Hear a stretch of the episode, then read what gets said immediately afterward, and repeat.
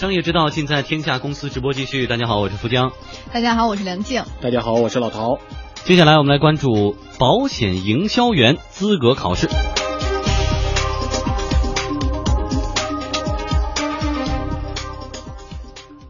保监会昨天下发关于保险中介从业人员管理有关问题的通知，要求各保监局不得受理保险销售、保险经纪从业人员资格核准审批事项。这就意味着实施多年的保险营销员资格考试被正式取消了。此前，保险营销员资格考试呢是一项国家层面的行政许可项目，由保监会委托中国保险行业协会组织考试。二零一五年四月，全国人大对保险法部分条款做出了修改，取消了保险从业资格证书。当时呢，这件事情引起了保险业的一片哗然，很多人都在讨论，未来从事保险销售是不是没有门槛了呢？北京永达里保险经纪有限公司总经理高武纪认为，资格考试还是应该保留的。保险营销员这个资格证的话。他这个我们认为这个应该还是要保留的。你如果说好了，资格证也都没了，那每个人都也不用考试，也不用筛选，那他就来做保险。这样在训练上或是在展业上的话，可能会产生以后的这个麻烦跟困扰。如果他跟客户那边解说不清楚或是怎么样子的话，不好管理。虽然行业协会他们没有在执行的，那公司应该还是要严格把关的。为了长远永续经营发展来讲，我想应该是要这样子比较好。然而，一位不愿意透露姓名的保险业内人士对我们天涯公司记者说：“这种考试纯粹是多此一举。以前是行业协会组织考试，后来说行业协会不同意组织考试了，然后我们公司自己组织考试。自己考试，你看现在好多公司都是县里面自己组织考试，所以都已经放开的，基本上都很烂了。我们内部考试现在那如果说你说昨天保健什么通知放开，就说不不不要求资格证了，那咱们以后也不要考什么，何必多此一举的？也没有必要的，劳民伤财，浪费时间、人力、物力、财力。零二年我在中国人寿做保险，刚开始没有资格证，我都是做了几个月才开始考资格证。我刚开始做的时候，一个月我做了十几单，哇，都做的好好的，到现在好好的，到现在那那那十几单还好好的，交着续期，交着费好好的。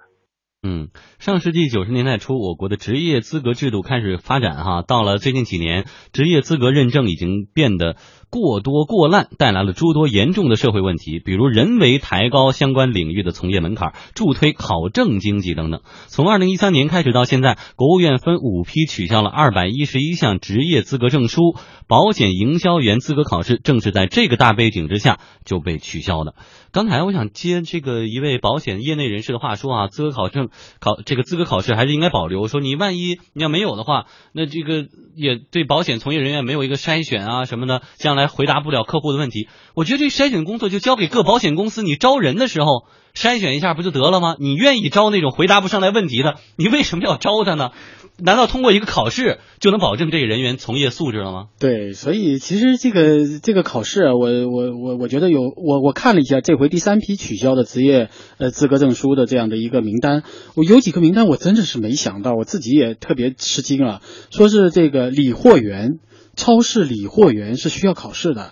我我还想着就是是个人都能干的，结果还有一个说木这这是木工搬运木这个伐木工，好像类似这种这种搬运的这种也要资格考试，我还以为这是比力气的活呢，这这原来这个都是有资格的，我就想象不出来这个资格怎么考，考什么。考完了以后，他真究竟对你从这个从事这个职业有什么样的实质性的意义？你比如说保险从业人员说保险，基本上我们知道他确实应该是对保险有很多的熟悉和了解。那这个熟悉和了解就取决于你是否能够从事这个职业，但不并不必然说我有了这个资格证之后我就天然的会这个这个工作。它是需要公司给你提供非常多对你保险业务的理解，对这个人事对对被保险人去出去这个。了解你的这个你的客户究竟在哪儿，如何来说动他，如何让他来接受你这个保险的需求，所以这个是一个综合性的东西。你靠一个职业证书来证明他有这个能力，是一个非常荒唐的事情。所以我觉得很多时候确实是我我其实关于这个事儿啊，我我自己还经历过，我自己呃有有个朋友，他那个时候在九十年代就在干一个什么事儿呢？就是到各个部委去申请各种各样资格考试的这种证书这个许可。因为这个是由行业协会来说，我必须要这 这个职业进行这个考试，有资格认证的。然后他拿到这个批文之后，再到下面去办，到各个点儿去办这个去收费。因为你你我有这个资格证考试，我就有授权，一旦有授权，就有这种灰色的空间。就培训啊，组织考试啊，这些要交钱的呀。对，都是要交钱的，所以这个对这个这个收入还是很可观的，所以你就知道这里面其实有很大的漏洞，有很多的问题，不是一个非要有技技术含量的一个职业，为什么还需要考试呢？嗯，好，谢谢老陶。在一小段广告之后，继续来为您说一说保险今后就没有门槛了吗？嗯，好的，我们继续来关注这个话题哈。保险营销员是为保险公司销售保险产品的，然后呢，再从中收取手续费或佣金。北京永达里永达里保险经纪有限公司的总经理高武纪告诉我们说，以前呢，想要做保险是要有一整套的流程要走的。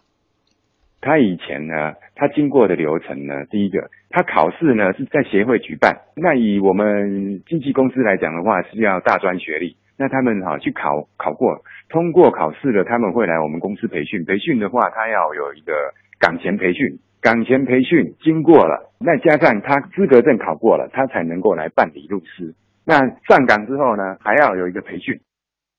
高武纪表示，今后他们公司仍然会按照之前的规格，在公司内部组织保险资格考试。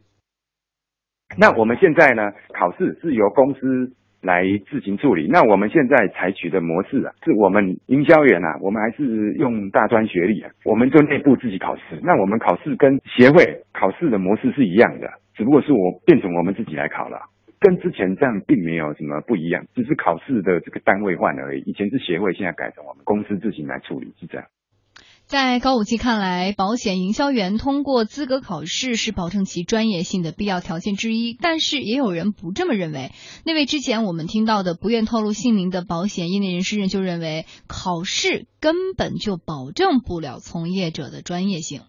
保证不了的，没就考试一下就保证了了，没有必要。专业性还是在平时这个公司的培训过程中。新人上岗销售的时候，在内部还在做好多培训嘛。你比如说这个规则呀、合同方面的很多就是有关的东西都要培训嘛。上岗之前要就主要是合规培训，不能误导啊，不能这个隐隐瞒呐，不能欺诈呀，品质培训都要培训完了之后有这个这个培训条款呐，培训保险责任呐，要是卖险种啊，要培训基础险种，因为他毕竟要销售。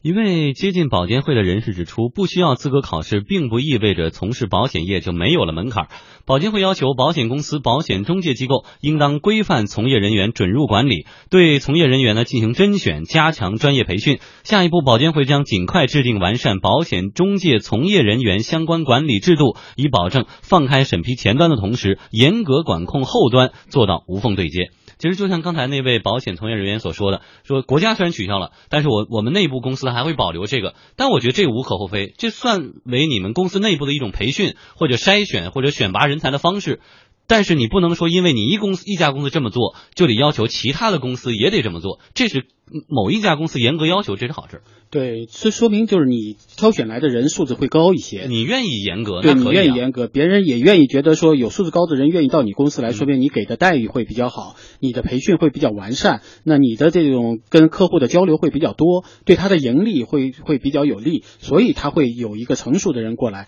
这个是很正常的，这就是一个优胜劣汰的过程。你就像招聘你，我不可能说你全拿资格证我就全要吧，对，所以这个是一个筛选的过程，各个公司都应该有这样的一个筛选的机制。但是如果它是一个国家规定的职业考试的资格，那这个就对这个整个国家的行业来说就是一个不利的因素了。你这个就是用国家方式来提高从业的门槛，你这个从业门槛就会使得很多人失去这样的一个机会。也许我喜欢保险，但是我不一定能考得过这个资格。那这样一来，我该怎么办？就像我就说，我其实对理货有很多的经验，但是为什么我要非要去考一个这样的一个根本没有技术含量的一个资格证呢？就像还有一个刚才这这个具体的实例，就是刚才那个保险从业人员，我做了一个月，我做的很好。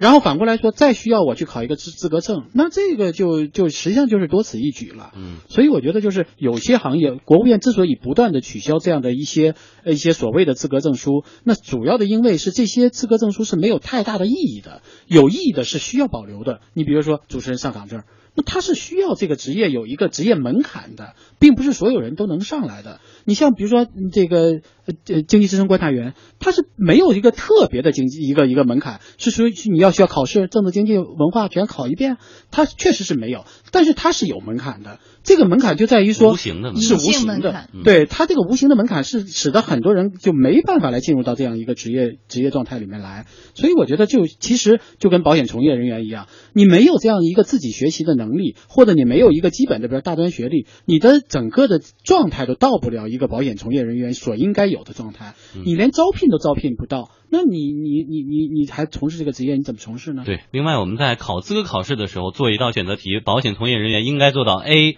这个诚信不欺诈，对我应该选 A。但是你在从业的过程中，是不是能够做到这一点，这完全是两码事儿了。对，而且这个是一个需要事后监管的。比如说，有些人拿了资格，但是呢，他依然是做一些违法乱纪的事情，那这个就需要处罚了，需要用事后的监管来切断这个有可能出现的问题。嗯，好，谢谢老陶带来的点评。